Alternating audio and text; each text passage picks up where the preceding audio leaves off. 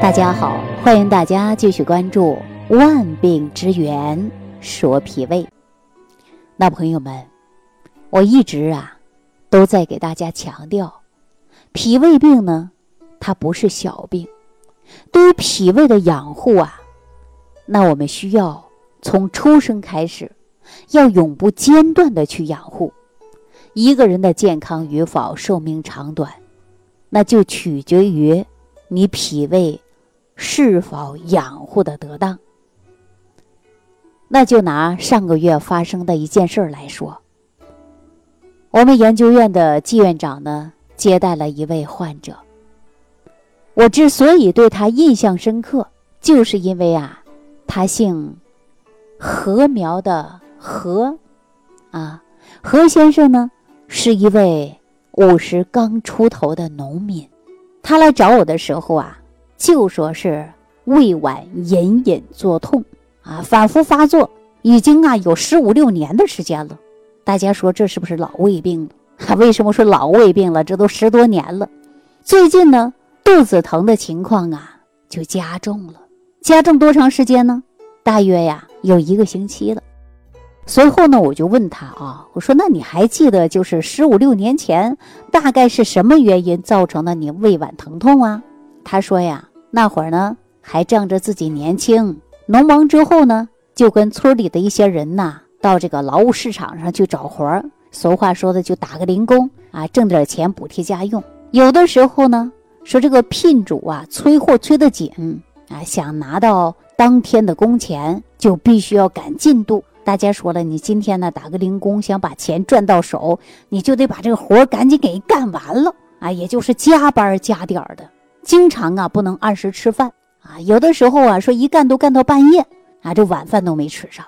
说从那会儿开始啊，就会出现呢胃部啊有隐隐作痛的时候。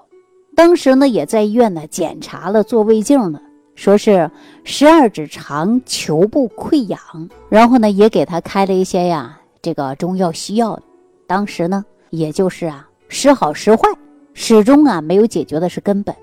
说这不就在前一段时间呢？说这个天气啊也暖和了，太阳也很好了。这何先生啊又是一个勤快人儿啊，这不就早早的开始准备啊这个干活的一些农具了。说趁着天气好啊，把家里呢几袋子返潮的玉米呀也晒一晒。哎呦，这一晒呀，谁成想啊，在太阳快下山的时候，准备把玉米收到袋子里的时候，他突然呢就肚子疼的厉害了。这个时候啊，他的爱人啊，紧忙的就不让他干活了，说你赶紧进屋，赶紧进屋啊！说夫妻情感也非常好，然后呢，就给他呀烧一壶热水，灌个热水袋，说是不是着凉了呀？赶紧敷一敷啊！说敷一敷啊会好一点。说自从以后啊，说只要到饭点不吃饭啊，马上就开始疼啊，就像闹铃一样那么准时，稍微吃一点东西，哎。马上啊，他就缓解了。这不就在这个星期呀，浑身总是感觉到没有劲儿啊，啥也不想干，也不想动了。说何先生本身就是很勤快的人，家里的农活啊，外边的活啊，那干的是井井有条的啊。他的老婆说呀：“我的爱人确实是一个好男人啊，自从嫁给他之后，家里的事儿都不用他操心，农活啊都是他干的多，我干的少，对吧？那么他出现的什么症状呢？不仅是肚子疼痛。”啊，手脚也冰凉。按他说呀，这嘴里呢还冒清水儿，排便呢还出现了一个不成形。那像何先生这个情况啊，我们很容易的就能判断出来，这就是脾胃虚寒了。那为什么很容易判断他就是脾胃虚寒呢？因为说到脾胃虚寒呐，我们从字面的意义上就可以理解，必然是脾胃啊出现了问题。就是脾胃先出现了虚，然后呢，寒邪趁虚而入，就导致这样的现象了。那脾胃虚寒的人啊，必定是脾胃本来虚弱的人，对不对？脾胃虚寒，毕竟就是脾胃本来就很虚弱呀。所以说呢，寒它才能够趁虚而入。大家说是不是这个道理？比如说小孩、老人啊，隐形的胖子，这些小孩啊、老人呐，脾胃虚弱。消化吸收不好，大家都能理解吧？但是呢，隐形胖子是怎么回事啊？我给大家做个比喻啊，这一类的人呐，给人的感觉不胖啊，胳膊腿啊都很细，但是呢，他自己知道晚上脱衣服啊，自己一看，哎呦，这小肚子啊都微微隆起来了，还也有肚子了。这种是什么现象呢？啊，这种是单纯性的胃部和小腹部的肥胖，医学上称为啊向心性肥胖。啊，向心性肥胖的人呢，就是由于自己的脾胃阳虚，致使呢水谷不能转化，营养呢不能及时的运送到咱们身体的五脏六腑啊。所以说中医上讲啊，就是脾胃输布不利，于是啊这些运送不了的东西啊，就会堆积到哪儿了？就是胃部啊，还有呢小腹部。所以呢，向心性的肥胖的人也容易出现的脾胃虚寒。记住了啊，你看那胳膊腿啊都挺细的，但是呢，就这个小肚子啊和胃部啊就特别胖，啊容易凸起。这种现象呢，就容易出现的是脾胃虚寒。脾胃虚寒的人呢，首先表现的症状就是口泛清水，啊，大家说了，这嘴里啊总是有清水，这就是我们常常说的唾液渗出来了，对不对？涂了之后呢，很快又出来了，这就是啊，脾的运化水湿能力减弱了啊，所以说我们叫做脾运化水湿功能也是下降的。另外呢，我们再看舌头啊，这个舌体呀，它就会有胖大啊、苔白滑。大家可以对着镜子自己看一下你的舌头啊，舌头有没有感觉到胖乎乎的？啊，舌面的舌苔呢都很薄很淡，甚至有的人呢说舌头的边缘呢还会有齿痕啊。那舌头上边呢会有这样的表现啊，比如说特别光。我们常说啊，不怕舌头脏，就怕舌头光。因为舌头一光啊，就说明啊你这个胃气呀出现了虚弱啊，这都是因为脾虚嘛。这就说明啊你身体当中的湿气呢相对来说是比较重啊，所以说会有这样的现象。那么脾胃湿气重的人呢，还有一个现象是什么呢？我给大家总结一下啊，就是两头浪费。什么叫两头浪费？怎么讲呢？就是脾虚湿重的人，往往呢在大便的时候啊，他会出现呢大便黏腻的现象。这头呢肺直，那头肺水，哈，大家说是不是两头肺啊？那中医讲啊，舌为心之苗啊，舌为。脾之外喉啊，什么意思啊？啊，咱们通过舌头的外形就可以看出它的颜色啊，能够呢体现出脾的好坏。为什么我让大家经常会发一个舌苔照片，我给大家看一看呢？是不是啊？那所以说你要经常有口泛清水儿啊，舌苔白，那么特别滑，那就可能会出现了脾胃虚寒了。大家呀，照着镜子啊看一看，你就自己可以检查出来了。那首先说脾胃虚寒的人呢，必有一个症状，大家说什么症状呢？就是大便前腹泻。大家看一下啊，说你有没有这种症状啊？好像是上厕所之前呢，像警报一样啊。这样的人呢，上厕所之前呢，都得按着肚子，啊，急急忙忙往卫生间去跑。那中医管这种现象啊，叫喜温。喜按啊，手呢是有温度的，一按呢感觉就好一点了。这就是因为寒邪入脾的一种表现。第二种啊特点是什么呢？就是四肢不温。什么叫四肢不温呢？哎，就说你的手脚啊都冰凉冰凉的。很多女性呢都有这样的症状啊，几乎呢都是脾胃虚寒引起的。再者呢，就是因为啊脾主运化，对吧？脾主运化水湿代谢。这是中医常说的吧，所以，我们中老年人呢，要脾胃虚寒了，也就有水肿的现象了。而下焦的症状呢，就是大便溏稀啊，也就是大便溏泻，也就是我们说的腹泻呀。另外呢，我要提醒女性朋友啊，女性呢多数都是寒性体质，那脾胃虚寒的人呢，常有寒湿下注的现象，尤其呢。是女性，啊，女性朋友，如果你在收听这档节目，啊，你可以呢，自己啊对照一下，啊，就是白带呢特别清晰，而且比较多，经常呢还有痛经的现象。所以这样的女性啊，要调理的时候呢，必须啊要从脾胃入手。那咱们医圣张仲景在他的《伤寒杂病论》当中啊，就曾经说过：“脾胃健运，百病驱。”那作为《伤寒论》的创始人，他在研究方剂当中，有百分之六十都是针对脾胃的，可见脾胃虚寒对人的影响。那现在医学研究表明，脾胃虚寒，它直接会导致普遍性的疾病就有九种，并发其他疾病呢，更是有上百种。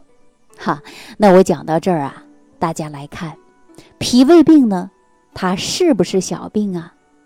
所以呢，我们说脾胃虚寒，百病生，啊，这一点呢一点都不夸张。